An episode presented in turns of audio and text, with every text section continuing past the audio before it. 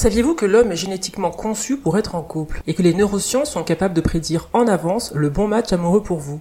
Saviez-vous que pour vivre heureux en amour, il faut être dépendant de l'autre? Et connaissez-vous le type de personne à éviter absolument si vous avez un attachement anxieux? Non? Eh ben ça tombe bien, c'est le sujet du jour. Bonjour, je m'appelle Soigny. Bienvenue du côté de chez Swan, le podcast où l'on s'intéresse au trauma et à la manière dont il influence notre rapport à nous-mêmes et aux autres. Chaque semaine sera l'occasion de questionner nos évidences et de pourquoi pas retrouver la naturalité de notre présence au monde. C'est chaque semaine sur Spotify, c'est parti Bonjour à tous, contente de vous retrouver pour une nouvelle saison de ce podcast. J'espère que vous allez bien, que cette pause estivale a été bénéfique. Merci pour vos commentaires, pour vos likes, vos messages. Je m'appelle Swani Kanga, on est parti pour une saison 3 épisode 1 et pour cette reprise, j'ai envie de partager avec vous une lecture édifiante de l'été sur la science de l'attachement. Ce livre nous vient encore d'outre-Atlantique, je dois avoir une fascination pour les travaux des psychiatres américains ou alors je déroule le fil et à force je suis dans cet écosystème-là. Toujours est-il que cet épisode aura pour fil rouge les travaux du psychiatre et neuroscientifique Amir Levine et de sa collègue thérapeute familiale Rachel Heller. Ils ont écrit à quatre mains Attached, dédié aux avancées scientifiques sur l'attachement amoureux. Leur ambition, nous aider à trouver et à garder l'amour. Rien que ça, vous allez voir, c'est fascinant. Alors oui, on a déjà parlé de l'attachement amoureux ici, mais jamais sous ce prisme. Autant j'ai trouvé le livre du dernier épisode de la saison 2 sur l'obsession amoureuse absolument efficace. Autant ces travaux vont encore plus loin, repoussent le curseur et jettent une clarté comme je n'en ai euh, que rarement vu sur ces sujets-là. Et en plus, j'adore quand la science se mêle de tout et débusque pour nous certains mythes qui ont la peau dure, que la science puisse expliquer pourquoi certaines relations sont vouées euh, à l'échec, pourquoi certains appareillages ne fonctionnent pas, et puis surtout, par quels moyens on peut parvenir à l'épanouissement sentimental. Je sais pas pour vous, moi je trouve ça assez inédit, donc c'est parti. La première question qu'on pourrait se poser en propos liminaire, c'est d'où nous vient ce besoin de relation amoureuse Est-ce qu'il est inné ou acquis? On est à une époque où on entend souvent je n'ai pas besoin d'homme, je n'ai pas besoin d'être en couple, le couple est dépassé, obsolète, poussiéreux, patriarcal, mais que nous dit la science? Ce que le livre souligne, c'est que notre rapport au lien amoureux découle tout aussi bien de notre enfance, que de nos ancêtres, de nos gènes, de notre évolution humaine et de la manière dont les Homo sapiens créaient, euh, développaient et maintenaient euh, des liens euh, interpersonnels pour survivre à leurs conditions. Donc génétiquement, nous sommes toujours programmés pour être en relation. Personne ne déroge à la règle. Le besoin d'être en couple est donc inné et on va y revenir plus profondément. À l'intérieur de cet écosystème, il y a la théorie de l'attachement qui va étudier la manière dont on se lie aux autres, manière qui peut être si vos parents étaient sensibles à vos besoins, disponibles, à l'écoute, qui peut être anxieuse si leur degré d'implication fluctuait, ou qui peut être carrément évitante s'ils étaient indifférents, froids et distants. Donc on retient deux choses. D'abord, le besoin de relations amoureuses et génétiques. Deux, la façon dont ce besoin va s'exprimer va dépendre des conditions affectives de notre enfance, mais est également lié à la génétique, puisque les trois types d'attachement que sont le sécure, l'insécure et l'évitant découlent également de l'évolution humaine. Donc oui, nous ne sommes plus à l'âge des cavernes, et vous pourriez me dire, mais qu'est-ce que tout cela vient faire là-dedans? Eh bien, souvenez-vous de vos cours d'histoire, la préhistoire, c'est 3 millions d'années. C'est la plus longue période de l'histoire de l'humanité. Et ça s'achève avec l'apparition de l'écriture, il y a 5000 ans encore Mésopotamie, moins 3000 ans avant notre ère. Donc c'est peanuts, hein, à peine une fraction de seconde.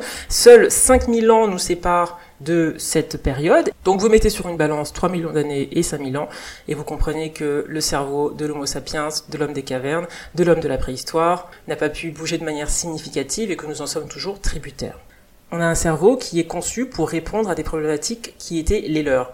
Et c'est la raison pour laquelle, lorsqu'on est dans l'eau et qu'il y a quelque chose qui bouge, avant même de savoir ce que ça pourrait être, on détale à toute vitesse. Ça, c'était des réflexes qui ont été acquis dans l'évolution. Euh, les choix rapides ont été faits entre euh, savoir ce que c'était réellement ou survivre. Et vous voyez que ces réflexes sont toujours les nôtres aujourd'hui, ce qui vient indiquer que l'on n'a pas vraiment bougé. Et donc, Levin et Heller nous disent que rien n'a réellement changé en termes de comportement, en termes de relation avec les autres. On a toujours ce cerveau. Et ensuite, l'attachement de l'enfance, qui est une autre strate qui vient se superposer à la génétique, est également une manière qui va influencer euh, notre façon d'aimer. Et si vous avez écouté le premier épisode de la saison 1, vous vous rappelez du behaviorisme au milieu du XXe siècle, selon lequel il fallait laisser les enfants pleurer, ne pas céder à leurs caprices, et comment ces erreurs, finalement, euh, ont entraîné des taux d'adrénaline et de cortisol inédits dans le corps de ces enfants qui développaient plus tard des types d'attachement insécures. Et donc, ce sont tous ces troubles de l'attachement en chaîne qui sont venus de ce courant, la peur de l'abandon, qui a ensuite donné lieu à la théorie de l'attachement. Donc, je veux quand même remettre les choses dans leur contexte. Le behaviorisme, on est dans les années 20. Donc, l'idée, c'est de dire aux mères, ne soyez pas trop gaga avec vos enfants parce qu'on est quand même dans l'entre-deux-guerres. On a la volonté à l'époque de structurer des adultes forts, autonomes, qui sont capables de se débrouiller tout seuls, et on craint que cette douceur, cette fusion parentale dans un climat global de guerre ne ramollisse ces enfants et ne les rende inaptes à monde-là. Et John Watson, donc ce psychologue qui est devenu le père du behaviorisme, a fait foi dans ce contexte-là avec ses travaux parce que l'heure était plus au virilisme qu'à autre chose, aux valeurs guerrières. Et donc il a fallu attendre des années 60, c'est-à-dire plusieurs décennies plus tard, pour que des travaux euh, puissent venir contrebalancer cette doxa-là. Et donc les travaux, on les doit à Mary Ainsworth et à John Bowlby, qui vont remettre le curseur sur l'importance du lien parent-enfant que les psychologues donc avaient appris à négliger. Et donc ces psychologues pensaient que l'attachement de l'enfant à sa mère euh, était du simple fait qu'elle lui apportait à manger. Et les travaux de Bowlby et Ainsworth ont montré que même les enfants qui avaient accès à la nourriture, à la sécurité, mais qui n'avaient pas d'amour parental, qui n'avaient pas de parents, qui étaient orphelins, ne parvenaient pas à se développer normalement. Donc on entend encore d'ailleurs des parents qui vont dire eh ben écoute tu n'as pas tant souffert que ça tu avais à manger tu n'as manqué de rien et qui souscrivent sans le savoir à ces errances de la psychologie du milieu du XXe siècle dans un contexte d'entre-deux-guerres et donc tous ces postulats euh, de Watson ont ensuite été invalidés et par la théorie de l'attachement et par les travaux des neuroscientifiques. Et donc, ceux qui bénéficient, à contrario d'un parent sûr, sécure, ont plus de chances statistiquement d'accumuler des réussites sociales et économiques, de s'insérer dans des relations euh, épanouissantes. Donc, vous voyez que l'enjeu, il est global.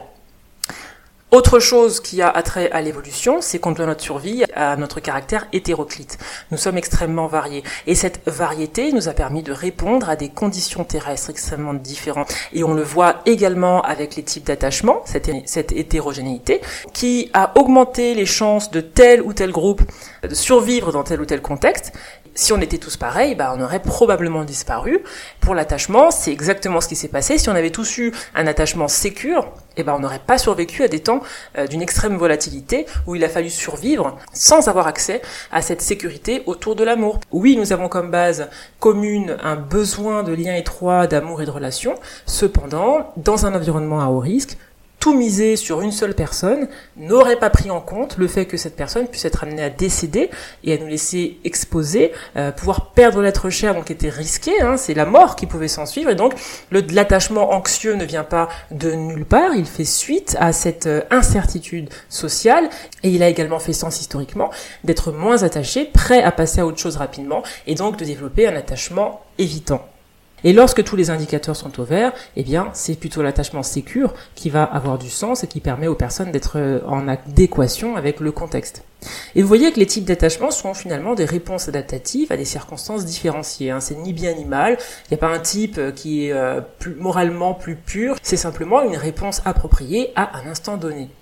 Et pourquoi c'est clé? Parce que ça explique pourquoi certaines attitudes vont être jugées à tort bah, exagérées, comme étant exagérées, alors qu'elles s'expliquent avec clarté par la génétique et par cette théorie de l'attachement qui explicite pour nous ces comportements sociaux, qui ne sont ni bien ni mal, mais qui existent. Et lorsque l'on a la sensation que le partenaire nous échappe et que l'on est anxieux, eh bien, lâcher l'affaire, ça va activer des ressorts d'une panique totale à l'intérieur de notre boîte crânienne à cause de cette évolution. Et c'est tellement vital de, de, rester accroché à son partenaire dans ces cas-là sur un plan cérébral et évolutionnaire que ça va développer euh, en nous des comportements protestataires, les protest behavior, de type appeler plusieurs fois quelqu'un parce qu'on a l'impression que le lien se dessaisit. Ça peut paraître irrationnel en comparaison avec la gravité factuelle de la situation, mais d'un point de vue évolutionnaire, ça s'explique. Donc on pourrait se dire ça pue la défaite d'être anxieux.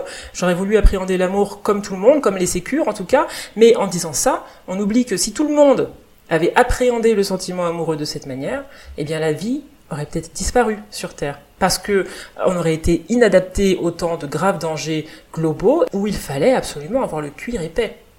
Heureusement que les sécures étaient là, mais aussi les anxieux et aussi les évitants, parce qu'ils ont tous contribué à la survie humaine. C'est la fin de l'épisode. non, je plaisante. Alors, qu'est-ce qui va différencier les sécures des autres? Pour expliciter un petit peu tout ça, eh bien, les auteurs nous disent que c'est leur capacité à énoncer leurs besoins et à obtenir satisfaction, mais à travers une communication efficace, juste, sans passer par des attitudes de protestation. C'est ça en fait le cœur de l'attachement sécure. Il n'y a pas de blabla, il n'y a pas de petits jeux, on fait pas semblant, on n'est pas dans la manipulation, on n'est pas dans les tactiques. Et puis pour les autres, donc nous, comprendre pourquoi on agit de la sorte, eh ben, c'est juste le début, c'est le commencement de notre cheminement. Donc le but de ces recherches sur l'attachement est bel et bien de nous aider à créer des liens satisfaisants en éclairant pour nous tout ce background psychologique, génétique, scientifique, derrière chaque type de comportement et la manière dont on peut accéder à une vie sentimentale épanouie. Les travaux scientifiques nous révèlent par exemple que anxieux et évitants sont incompatibles factuellement.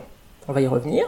Mais identifier toutes ces ficelles en amont, eh bien, c'est ce qui nous permet, dans le dating, sur la scène de la rencontre, de déjouer les pièges de nos instincts. Parce que nos instincts peuvent nous guider euh, inconsciemment vers les pires personnes pour nous. Celles qui vont le moins répondre à nos besoins. Celles qui sont le moins programmées pour même les voir, les identifier et les qualifier de légitimes. Donc non, tout le monde ne va pas ensemble et on va voir pourquoi. Et donc on ne trouve pas la bonne personne qui serait chimiquement pure, mais on fait de notre partenaire cette personne idéale en communiquant sur nos besoins, en apparaissant en toute transparence, en ne jouant pas de jeu. Donc la bonne personne, elle se co-fabrique en fait, et elle n'est possible que dans un système qui est apaisé, qui est clair, qui est flexible, qui est ouvert. Le premier mythe à démonter tout de suite pour trouver cette personne idéale selon les auteurs, c'est celui de la dépendance affective comme étant un état pathologique. La dépendance n'est pas un gros mot. Euh, la doxa populaire, oui, nous dit qu'il faut contrôler nos besoins affectifs, se consoler nous-mêmes face au stress et qu'il faut dépendre que de nous. Ils répondent avec cette phrase que je trouve forte, qui est que finalement, les gens ne sont dépendants que dans la mesure où leurs besoins ont été piétinés plus nos besoins légitimes sont assouvis plus tôt dans l'enfance, plus il est aisé pour nous de tourner notre attention vers le monde extérieur. Vous voyez comment ça fait shifter tout de suite la focale de la discussion? On passe de personnes pathétiques parce qu'elles sont needy, parce qu'elles ont besoin des autres et que c'est mal, à des personnes qui sont finalement victimes de carences affectives et qui vont développer un comportement sur la base de cette de ce manque. J'aime bien le souligner à chaque fois, mais on revient sur euh, Levin et Heller. Ils nous disent que c'est la dépendance. Écoutez bien, qui nous permet de devenir indépendants. Et là, vous me dites, mais qu'est-ce que c'est que cette histoire? Parce que ça va un petit peu à l'opposé de tout ce qu'on a toujours appris. Hein. La société nous a appris le culte de l'indépendance. Elle déteste les, les personnes qui apparaissent comme fragiles, needy, dépendantes, les non autonomes, quoi. Ceux qui ont besoin des autres, les vieux jeux, ceux qui sont pas superwoman, ceux qui disent j'ai besoin d'un homme, j'ai besoin d'une femme. Et on a accepté ce postulat comme vrai, à force de l'avoir entendu, euh, qu'il ne faut pas avoir besoin des autres.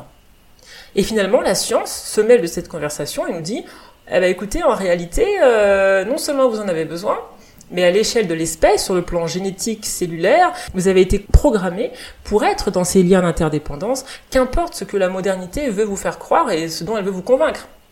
C'est clé, c'est fondamental, c'est radical. Parce que imaginez la culpabilité que ressent une personne qui ne parvient pas à avoir un emploi stable, des relations équilibrées, qui est toujours un petit peu en galère. La société la juge, la stigmatise, la pointe du doigt. Et la science dit, mais en fait, ça n'a rien à voir. Il ne s'agit pas de sa performance, de sa valeur, de sa qualité d'être humain. Il s'agit d'un conditionnement qui tire des ficelles de sa génétique, potentiellement de son enfance, qui n'a rien à voir avec euh, une qualité d'être euh, à laquelle elle ne saurait pas appartenir. Et ça continue, parce que quand il n'y en a plus, il y en a encore. Non seulement nos gènes conditionnent notre épanouissement sentimental et également notre enfance, mais pas que, ça ne s'arrête pas là. Le partenaire que l'on va avoir aujourd'hui, a également le pouvoir biologique, physiologique, physique et mental d'agir sur notre bien-être. On n'est pas imperméable, on n'arrive pas à l'âge adulte comme étant un donné, on reste complètement exposé à la volatilité des événements extérieurs et on a besoin pour se constituer en tant que personne euh, équilibrée, stable et heureuse euh, de quelqu'un dans le présent également. Pour cela, il s'appuie les auteurs sur les travaux de la psychologue euh, Mary Ainsworth dont on a parlé, qui explique dans la théorie de l'attachement que non seulement euh, un enfant a besoin d'attachement sécure, mais que ça continue également à l'âge adulte, que ça perdure tout au long de la vie. Et vous savez, les tests qu'ils ont fait sur les enfants, c'était euh, le parent sort de la pièce, l'enfant est tout seul, il perd les pédales, il pleure, il, il est incontrôlable, jusqu'à ce que le parent revienne. Ça, cette stabilité psychique qui a été évaluée, a également été évaluée chez l'adulte, et les résultats sont identiques. Le besoin d'attachement, le besoin d'amour ne s'arrête pas à l'enfance ni à l'adolescence, il continue tout au long de notre vie. Et ce qu'on remarque, c'est que c'est à l'opposé de ce que la doxa nous dit, puisque dans le monde occidental, eh ben, aujourd'hui, en 2023, il vaut mieux se placer soi-même au sommet de ses priorités, mettre des limites dans le couple, et puis ne pas dépendre de son partenaire pour trouver son équilibre. C'est assez mal vu. Et c'est en cela que le développement personnel peut parfois induire en erreur, parce que scientifiquement, nous sommes calibrés pour la relation, et qu'il y a une tendance à vouloir autonomiser l'individu, en faire une unité euh, isolée, euh, pouvant s'autosuffire, alors que rien dans la science ne permet d'appuyer cette cette position qui peut paraître alléchante pour notre ego, on a besoin de personne, on se met pas en danger, on est autonome, mais qui biologiquement n'a pas d'assise. Parce que ce que la biologie nous dit, c'est qu'au contraire, euh, être dans un lien d'interdépendance, c'est diminuer notre anxiété et c'est accroître notre courage. Vous voyez, c'est ce qu'ils arrivent à mesurer. Et donc, ce qu'on constate, c'est que les relations sécures nous apportent une stabilité, un soutien émotionnel qui nous aide ensuite à faire face euh, à la vie euh, dans tout ce qu'elle peut avoir de mouvant, de changeant, hein, les hauts et les bas. Et la dépendance, disent-ils, n'est pas un signe de faiblesse, et dépendre d'un autre émotionnellement est bon pour notre santé mentale et notre santé physique. Les études montrent que les types d'attachement sont comme des espèces de microcosmes, et à l'intérieur de ces microcosmes, les personnes ont les mêmes croyances. Vous prenez un attachement sécure, anxieux, évitant, qu'il soit à 8 ans ou 40, c'est la même chose. Les mêmes croyances, les mêmes fondements.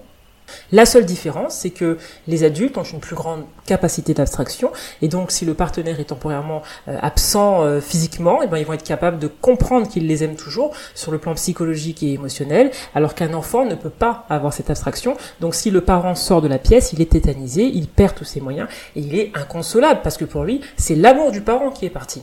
Et donc, pour les auteurs, le drame, c'est que non seulement par le passé, on a balayé du revers de la main tout ce qu'on vient de dire, alors qu'il y a une assise scientifique, mais qu'en plus, on continue de le faire avec les adultes aujourd'hui. Euh, on pratique le bullying, on les rabaisse lorsqu'ils expriment des besoins.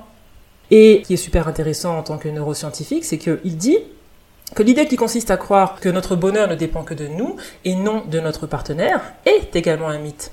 On nous dit qu'une relation, ça devrait se faire entre deux personnes autonomes et autosuffisantes, heureuses indépendamment, et qui vont se rencontrer et avoir des limites claires, et que si vous n'arrivez pas à atteindre cette ataraxie, vous dysfonctionnez. Et j'ai d'ailleurs moi-même longtemps souscrit à cette, à cette doxa. Eh bien, en réalité, en couple, nous formons avec l'autre une unité physiologique et non des entités séparées. Et comment la science le mesure-t-elle concrètement? Eh bien, elle s'aperçoit que notre partenaire va réguler notre tension artérielle par sa présence, va réguler notre rythme respiratoire, va influencer le niveau de telle et telle hormone dans notre sang, et que donc les personnes en couple sont en meilleure santé, euh, surtout si elles sont heureuses au sein de leur couple, évidemment, que les personnes célibataires. Je pensais pour ma part être anxieuse sécure puisque j'aime ma propre compagnie, je chéris ma solitude et ma psy a dû nuancer un petit peu ma vision de moi-même en me disant bah pas tout à fait, vous n'êtes pas anxieuse sécure, vous êtes davantage anxieuse évitante avec quelques pointes de sécure. Vous vous sentez bien seul simplement parce que vous avez besoin de le croire, et c'est la vérité. Ma tension artérielle baisse, les hormones du stress chutent, celle du bonheur augmente, j'ai moins d'anxiété, je ne suis pas capable de dupliquer la sérénité que j'ai en couple lorsque je suis célibataire, même si psychologiquement j'ai besoin de me convaincre que je n'en ai pas besoin. Euh, mon état physique, mon état physiologique, mon état mental, tout cela est influencé positivement. Des recherches à l'université Carnegie Mellon de Pennsylvanie ont d'ailleurs démontré que les personnes en couple avec des partenaires qui étaient intéressés à leur projet avaient une estime d'elles-mêmes plus élevée que celles dont les partenaires étaient moins participatifs ou moins intéressés. Et la science montre que le couple va affecter le cœur, le mental, mais le corps dans son entièreté en réalité. Donc oui, euh, d'un côté la société nous dit sois indépendante, mail and shit, on a besoin de personne. De l'autre, la science nous prouve que la proximité physique de notre partenaire a un impact général sur notre santé mentale et physique. Et on le voit lorsque l'on est heureux en couple, hein, cet effet cocooning, la vigilance qui baisse, la détente, on est dans une bulle un peu hors du temps. Ils ont fait des recherches à l'Université de Toronto également qui révélaient que les participants avaient une tension artérielle élevée lorsque leur partenaire n'était pas là et ensuite basse à leur retour. Et plus intéressant, Les personnes malheureuses dans leur couple, c'était l'inverse. Leur tension artérielle était élevée lorsque leur partenaire était présent et vice versa. Donc, on est fait pour le couple, mais pas le couple juste pour le couple. On est fait pour le couple pour la sécurité, pour l'amour. Et donc, si le couple n'en procure pas, bah, on revient quand même à un état de stress et d'anxiété. C'est pas simplement avoir quelqu'un, mais avoir quelqu'un qui connaît mes besoins, les identifie, y répond, et par sa proximité, son amour et la sérénité qu'il me procure, me met dans un état de bien-être généralisé. Et la question que euh, pose Lévin, c'est comment on pourrait maintenir une distanciation à l'intérieur d'un couple lorsque notre biologie est à ce point influencée par la présence de l'autre. L'imagerie cérébrale, qui est utilisée par donc le précurseur de la théorie de l'attachement John Bowlby, montre que tout ce que je suis en train de vous dire est en plus complètement inconscient.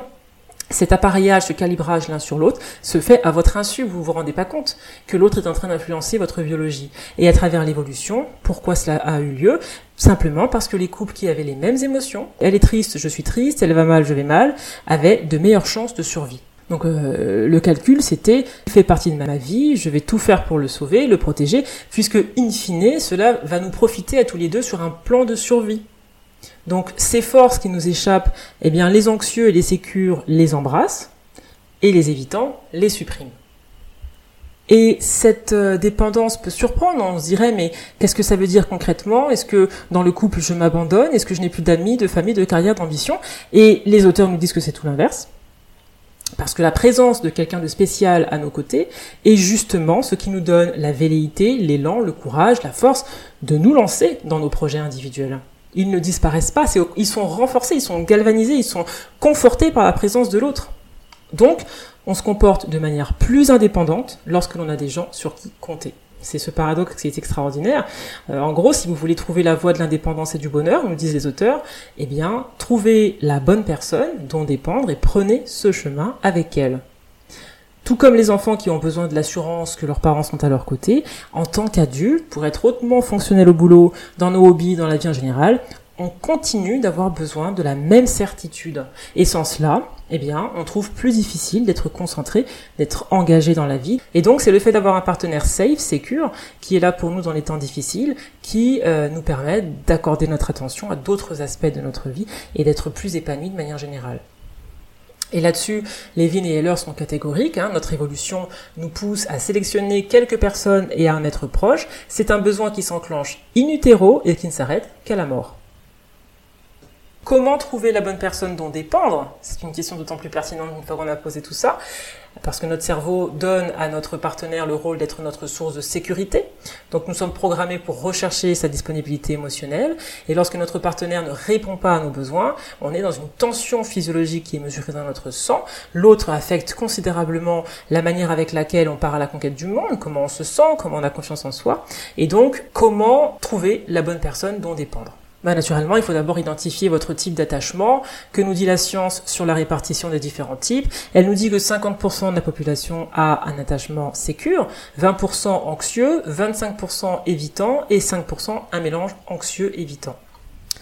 Rapidement, le sécure, il est chaleureux, il est aimant, il n'a pas de problème avec l'intimité, euh, il arrive à anticiper les besoins de son partenaire, il exprime les siens, il est flexible dans ce qui est des relations.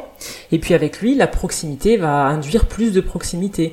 Il va pouvoir vous présenter rapidement à ses proches, contre toute attente. Hein. On pourrait penser qu'il ne le ferait pas, mais c'est l'inverse, parce que et c'est ce que le livre m'a appris. S'il est en sécurité avec vous, s'il n'a pas de raison de se sentir euh, inconfortable, il va naturellement, sans faire de jeu, sans faire de chichi, vous présenter à son entourage parce qu'il n'y a pas de raison de ne pas le faire. Alors qu'un anxieux va peut-être jouer au jeu de mais si je le fais, est-ce que je passe pour ceci, nanana, et donc là on a perdu la naturalité du rapport à l'autre et on est dans une posture, ce qui vient de son anxiété. L'anxieux aime la proximité et l'intimité, mais n'arrive pas à être en relation sans que cela ne fasse sonner un petit peu toutes ses alarmes, et puis sans que cela n'absorbe surtout toute son énergie. Il craint que l'autre ne désire pas vraiment être aussi proche que lui en a besoin, il est sensible à ses sautes d'humeur, euh, il hésite à dire ce qu'il pense vraiment pour ne pas être désagréable, il n'est pas heureux en dehors de la relation, il a peur d'être rejeté, il est extrêmement sensible à tous les signaux de rejet, et il va laisser le partenaire donner le ton de la relation, tout en ayant peur que le moindre petit détail puisse ruiner tout l'ensemble. Donc il faut travailler dur pour la relation, nier ses désirs pour ne pas devenir lourd, etc. Pour ce qui est de l'évitant, bah, il se soucie pas autant de ça de la relation, il n'est pas vraiment sensible au rejet. Lui, ce qu'il veut, c'est l'indépendance, l'autonomie. Euh, l'évitant a besoin de garder les autres à distance, donc il envoie des signaux contradictoires. Il a des techniques de désactivation de son système euh, affectif. Il va trouver des défauts, euh, des défauts vraiment dérisoires. Hein. La manière dont vous mâchez, dont vous parlez, c'est une manière pour lui de vous désaimer à souhait, à l'envie, parce que vous aimez le mettrait en danger. Il doit se protéger de l'idée d'être dans la fusion avec vous. Et donc, c'est des personnes extrêmement critiques qui sont à satisfaire parce qu'ils ont besoin de vous garder à distance à travers leur processus de désactivation. En gros, les anxieux pensent être célibataires parce que quelque chose cloche en eux, et les évitants parce qu'ils n'ont pas encore rencontré la bonne personne. Ça, c'est des catégories qui sont plastiques, on peut passer d'un type à l'autre au fil des années sans s'en rendre compte, hein, c'est pas figé dans le marbre, mais c'est des grandes indications. Et vous l'aurez bien compris, les recherches concluent que le type d'attachement sécure est le plus recommandé pour avoir des relations satisfaisantes. Les anxieux évitants, en revanche, donc, sont ceux que la science estime les moins compatibles, hein, à cause de leur réponse instinctive euh, opposée. L'un cherche l'intimité et l'autre la fuit. Pourtant, la science montre aussi qu'ils ont tendance à s'attirer plus que les autres pour renforcer inconsciemment les croyances initiales qu'ils ont de la relation. D'un côté, l'amour m'échappe, de l'autre, l'amour m'étouffe. Ils vont se fréquenter pour conforter dans leurs croyances. Et ce que ces études et descriptifs nous révèlent également, c'est que la manière de communiquer ses besoins, dans n'importe quelle relation, est le nerf de la guerre. La plupart du temps, on évite, quand on rencontre quelqu'un, les sujets à risque. On ne veut pas paraître euh, needy, dépendant, louche. Et ce que Amir Levine et, Heller nous disent, c'est que c'est justement, c'est justement ça, ne pas dire ce qui compte, atténuer nos véritables besoins, paraître euh, équilibré, ne pas avoir l'air dépendant, ça, cette stratégie qui est à l'origine de tous les maux. Parce que si vous voulez être heureux, il faut que la personne réponde à vos besoins, mais si vous ne lui communiquez pas vos besoins, c'est techniquement impossible. Et plutôt donc que de se montrer acceptable dans la norme safe, il faut faire l'inverse, il faut se montrer tel que l'on est vraiment, même lorsque l'on est dépendant. Il faut pas le cacher. Donc quand la société nous dit mentez, euh, tous les livres de dev personnel nous disent, euh, même les articles, il faut se montrer mystérieux, ne pas en faire trop, attendre euh, telle minute avant de texter, être difficile à atteindre. Ce que la science révèle, c'est que ces stratégies vous mettent vos pouces dans les bras des personnes les plus incompatibles avec vous, parce qu'il n'y a pas de bons besoins, de mauvais besoins, de besoins modèles, de taux de besoins acceptables. Il y a simplement des besoins, des personnes qui peuvent y répondre et d'autres. Et le drame, c'est que ne pas avoir de besoin nous attire vers les évitants, surtout en tant qu'anxieux. Et pourquoi c'est triste? Parce que selon la science, c'est ceux qui doivent être évités à tout prix. Alors là, je vois les questions qui peuvent émerger. Est-ce que ça veut dire qu'il faut être honnête euh, complètement, euh, dire que j'ai besoin d'affection, de proximité, d'attention? Et la réponse du docteur, c'est oui. Et là, vous me dites, mais il va partir si je le fais. Et il vous répond, bah en fait, il le faut. Il faut que ceux qui vous font marcher sur les œufs, vous estiment too much, ne soient pas retenus. Plutôt que de tenter de gommer vos aspérités pour les garder, il faut renforcer vos aspérités pour les perdre. Si vous les gagnez, les gens, bah vous vous perdez vous. Et si vous les perdez, c'est bon signe. Se protéger de la douleur en restant détaché en tout temps, en disant qu'il ne faut pas avoir de besoin, que l'affect, etc. doit être limité. C'est une stratégie qui a servi dans le développement de notre humanité. Ça s'appelle être évitant. Mais le problème, c'est que au grand loto génétique, les évitants sont les moins bien lotis puisque les études révèlent que ce sont les plus malheureux. Cette mise à distance de sentiments amoureux, cette mise à distance de leurs besoins et donc de ceux des autres, les prive de toute intimité durable, de toute fusion, et ne peut pas nous servir de curseur pour l'humanité entière, et ne peut servir de curseur dans votre relation euh, aux autres en tant qu'anxieux et leurs besoins même euh, bafoués euh, ne correspondent pas à votre modus operandi. Et là, vous me direz, bah, les pauvres euh, évitants, qu'est-ce qu'ils vont faire? Ils ont qu'à peut-être se rencontrer entre eux.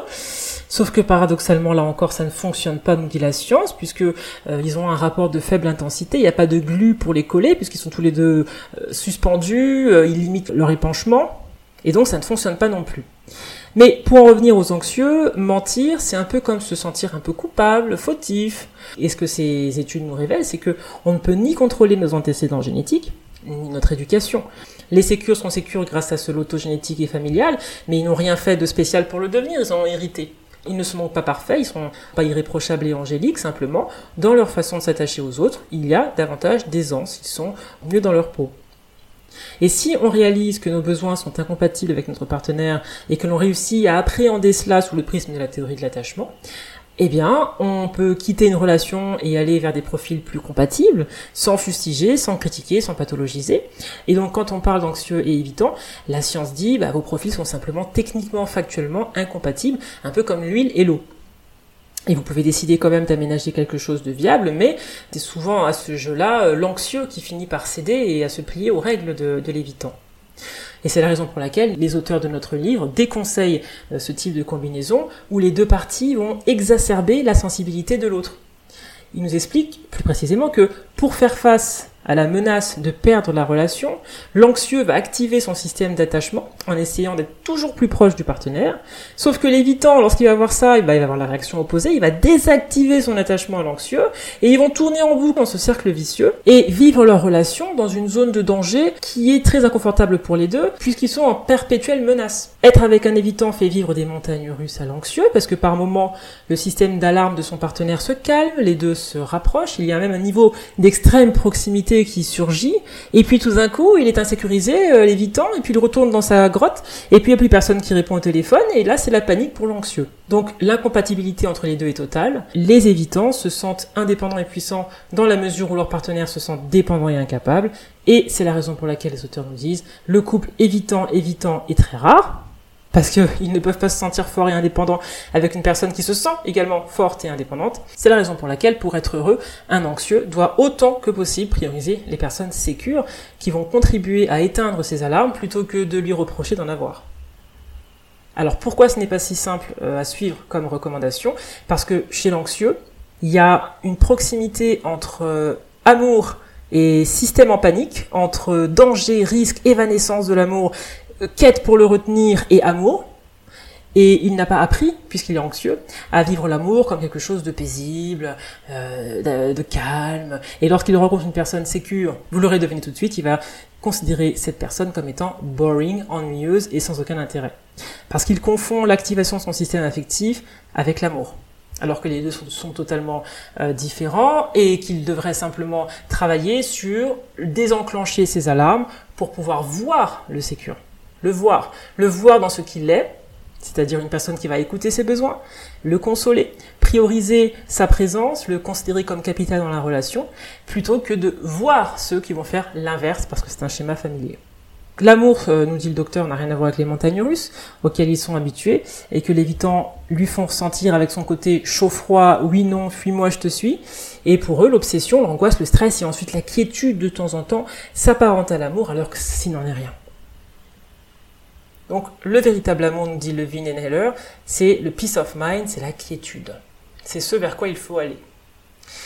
Ça ne veut pas dire que les sécures sont la perfection incarnée, hein. on n'est pas sur des chérubins qui volent au-dessus de nos têtes, ils peuvent faire des erreurs, ils peuvent même être menacés de perdre leur sécurité, puisque n'oubliez pas, les types d'attachement sont plastiques, donc face à une personne manipulatrice qui profiterait de leur perméabilité à l'imperfection des autres, tirerait sur la corde, et ben ils seraient menacés eux aussi de basculer dans l'anxiété, vous voyez? Alors, est-ce qu'il est facile de trouver une personne sécure? Parce qu'on a dit qu'elle constituait 50% de la population. Pas tout à fait, parce que justement, elles sont sécures, donc elles restent plus longtemps dans leur relation et reviennent beaucoup moins souvent sur le marché du dating. Et qui revient très souvent sur le marché du dating parce qu'il casse la relation rapidement, s'en détache et passe à autre chose? Dans le mille, les évitants. Donc la probabilité de rencontrer un évitant est extrêmement élevée. Et même s'il ne constitue que 25% de la population, bah d'abord, un, ils ne se fréquentent pas sentimentalement entre eux. Deux, euh, ils ne fréquentent pas non plus les sécures parce que les sécures expriment leurs attentes, ne jouent pas au jeu, ne prétendent pas ne pas avoir de besoin. Et donc trois, qui reste de disponible pour eux et qui va conforter leur schéma Les anxieux. Comment faire alors? Eh bien, les auteurs nous recommandent le multidating, ne pas s'arrêter sur une proposition mais d'en avoir plusieurs afin d'accroître la probabilité de tomber au bout d'un moment par chance sur une personne sécure. Et le bon partenaire, c'est celui qui va répondre aux vrais besoins, pas les besoins validés par la société, pas les besoins tolérés par l'évitant. Les auteurs concluent en disant que si vous êtes anxieux, fréquenter des évitants bah, va renforcer votre sentiment d'inadéquation, puisqu'ils vous disent que vos besoins sont illégitimes, alors que les sécures vont les atténuer, ces alarmes, en étant réceptifs et à l'écoute. Je vous propose de terminer cet épisode par un petit exercice que l'on trouve dans le livre, qui consiste à faire un inventaire de vos relations passées et présentes. La règle est simple, vous prenez une feuille et vous mettez sept colonnes. et je vais vous dire quelles sont les entrées et rapidement ce que vous pouvez mettre à l'intérieur. Donc colonne 1, vous mettez le nom de l'ex ou du partenaire actuel. Colonne 2, vous faites une description de la relation en quelques mots, c'est-à-dire les patterns récurrents. Colonne 3, les circonstances qui provoquaient l'activation ou la désactivation de votre système d'attachement. Colonne 4, votre réaction à cela, c'est-à-dire vos pensées, vos émotions, vos actions. Par exemple, euh, si vous êtes anxieux, vos pensées, ça va être euh, je sais qu'il va me quitter, je ne trouverai personne d'autre, c'est tout ou rien, ça marche jamais pour moi. Les émotions, ça pourrait être euh, la tristesse, le ressentiment, la peur, la dépression, le désespoir.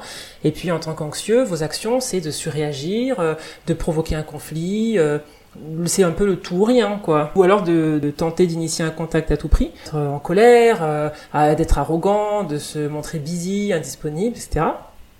Et puis là, le même exercice pour un évitant, donc en termes de pensée, ce serait ce n'était pas la bonne personne pour moi, elle est trop dépendante, elle est pathétique, je fantasme sur des rapports avec d'autres personnes.